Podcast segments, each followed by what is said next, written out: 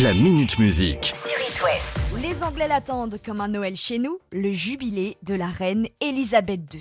Événement qui célèbre le règne de la Queen et qui a lieu tous les 50 ans. Gros stuff pendant 4 jours avec au programme défilé, course hippique, moments de convivialité entre voisins et surtout concert. Quelques célébrités sont censées faire un petit coucou à Elisabeth comme Elton John ou encore Stevie Wonder, mais pour l'instant, seul Ed Sheeran a confirmé.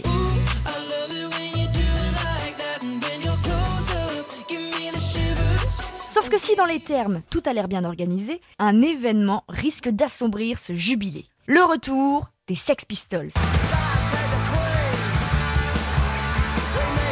En 1977, leur titre God Save the Queen avait fait un énorme scandale puisque le groupe avait comparé la monarchie à un régime fasciste. Au passage, ils avaient aussi dit que la reine n'était pas un être humain. Et la chanson était sortie quelques jours avant le jubilé d'argent de la reine. Devinez qui c'est qui veut ressortir ce titre à quelques jours du jubilé de platine? Mais non. et si, le 27 mai précisément, les Sex Pistols ressortent 1977 exemplaires CD et le vinyle aussi sera dispo. Bienvenue dans le joyeux bordel.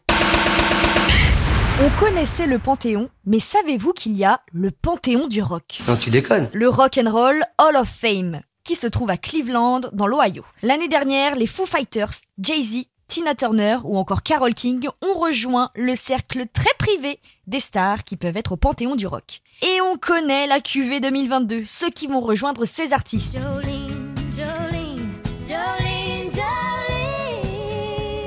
Dolly Parton,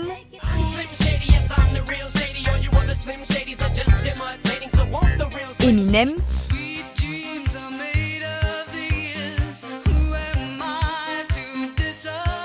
et Eurythmics. À cela, ajoutez Duran Duran, Pat Benatar, Lionel Richie et Henri Belafonte, le roi du calypso. Oh, j'ai juste envie de dire, c'est mérité. Chapeau les artistes. Ça, c'est bien vrai, mec. Il n'a fallu qu'un tweet pour me mettre en joie. Celui de Karen Lang, animatrice radio sur Double G en Australie. Tweet qui disait Pixies Interview. Et qui dit interview dit forcément révélation.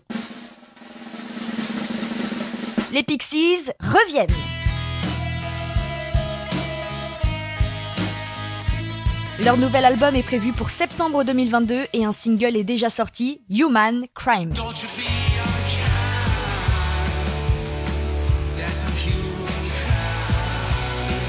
Les fans attendaient depuis 2019 et ce sera le quatrième album du groupe. Comment bien commencer un lundi? Ça fait plaisir. Petit échauffement de voix du lundi.